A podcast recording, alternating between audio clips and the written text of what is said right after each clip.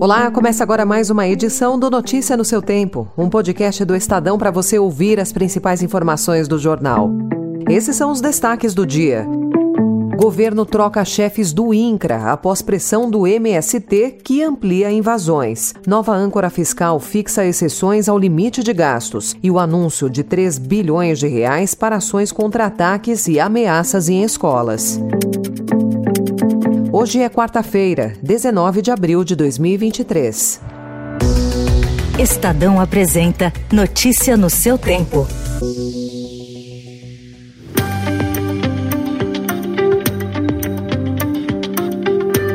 Após invasões de prédios públicos e de fazendas produtivas para cobrar a substituição de nomes indicados pela gestão de Jair Bolsonaro, o governo cedeu à pressão do movimento do Sem Terra, que reivindicava pessoas comprometidas com a reforma agrária e nomeou sete novos superintendentes regionais do Instituto Nacional de Colonização e Reforma Agrária, o INCRA. Dos sete novos nomes, cinco são indicações do MST. Nos últimos dias, integrantes do movimento invadiram fazendas fazendas da Suzano e uma área de pesquisas da Embrapa Semiárido. As ações foram repudiadas no próprio governo. O ministro da Agricultura, Carlos Fávaro, chamou as invasões de criminosas. Há uma semana, a Confederação da Agricultura e Pecuária protocolou no STF um pedido de liminar contra as invasões.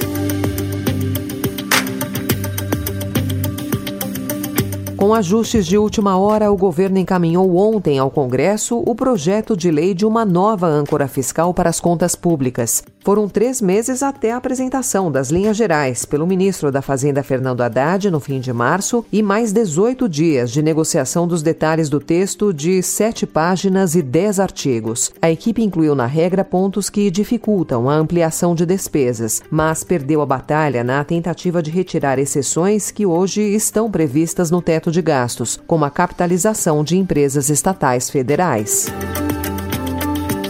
O presidente da Câmara, Arthur Lira, disse ontem que o texto da nova âncora fiscal pode ser votado na casa até o dia 10 de maio. E é importante que nós tenhamos o arcabouço com todas as suas condicionantes discutidas e votadas antes da reforma tributária. Portanto, a gente tem prazo. Se nós pudermos cumprir o prazo de até o dia 10 de maio na Câmara, eu acho que atende bem, dá um debate tranquilo num tema que você passaria aí mais ou menos quase que 15 dias discutindo diariamente com, com amplo acesso a todos os meios de comunicação.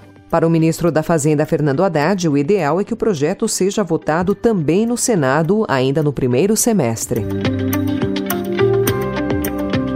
governo recuou e decidiu manter a isenção de tributação para encomendas do exterior sem fins comerciais entre pessoas físicas, com valor até 50 dólares. Segundo o ministro da Fazenda, Fernando Haddad, o presidente Lula pediu na segunda-feira que se tentasse resolver primeiro o problema de sonegação de plataformas estrangeiras de comércio eletrônico com medidas administrativas, aumentando o poder de fiscalização da Receita.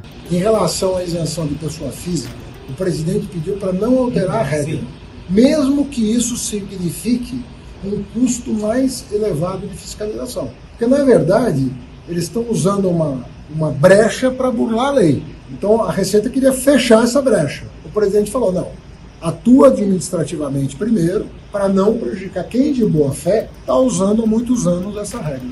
O recuo ocorre no momento em que Haddad defende a revogação do que ele chamou de jabutis tributários para aumentar a arrecadação do governo, condição essencial para a implantação da nova âncora fiscal.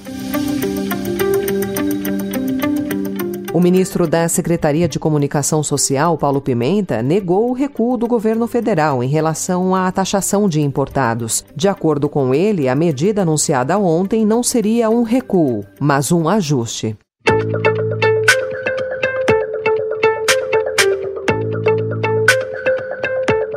Sem citar a Rússia, o presidente Lula mudou o tom adotado nos últimos dias e voltou a dizer ontem que o Brasil condena a violação territorial da Ucrânia. O presidente sofreu forte pressão e cobrança dos Estados Unidos e da Europa para que se posicionasse explicitamente sobre a guerra iniciada por Moscou. Ao mesmo tempo em que meu governo condena a violação da integridade territorial da Ucrânia, defendemos uma solução política negociada para o conflito.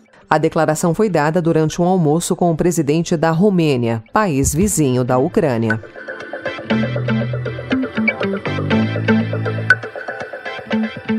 Em uma reunião com a presença da presidente do Supremo Tribunal Federal, Rosa Weber, do presidente do Senado, Rodrigo Pacheco, do presidente do Tribunal Superior Eleitoral, Alexandre de Moraes, de 26 governadores e seis prefeitos, Lula apresentou um pacote de 3 bilhões de reais para ações nas escolas, em reação a ataques e ameaças recentes. Mas Lula frisou que o problema vai além do dinheiro. A gente não vai resolver esse problema só com dinheiro. A gente não vai resolver esse problema elevando o muro da escola. A gente não vai resolver esse problema colocando detector de metais. Sem a participação dos pais, a gente não recupera um processo educacional correto nas nossas escolas.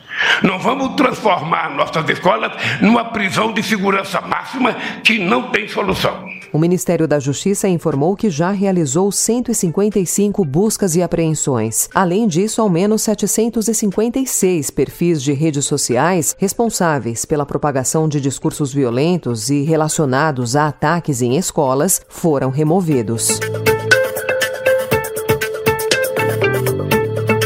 O Ministério Público de Goiás cumpriu ontem três mandados de prisão preventiva e 20 de busca e apreensão contra jogadores de futebol e pessoas envolvidas na manipulação de resultados de jogos da Série A do Brasileirão de 2022 e de partidas de vários estaduais desse ano. O Brasileirão tem seis jogos sob investigação. O Palmeiras, que ganhou a competição, tem dois jogos em que há suspeitas de manipulação, mas nenhum jogador investigado. As ofertas para os jogadores envolvidos chegavam até 100 mil reais. O Ministério Público não divulgou oficialmente os alvos da operação, que podem responder por crimes de participação em organização criminosa, lavagem de dinheiro e de corrupção em práticas esportivas previstos no Estatuto do Torcedor.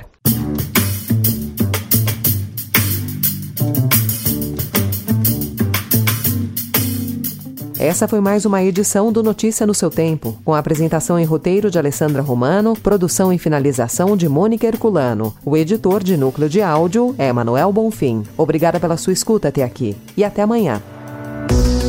Você ouviu Notícia no seu tempo.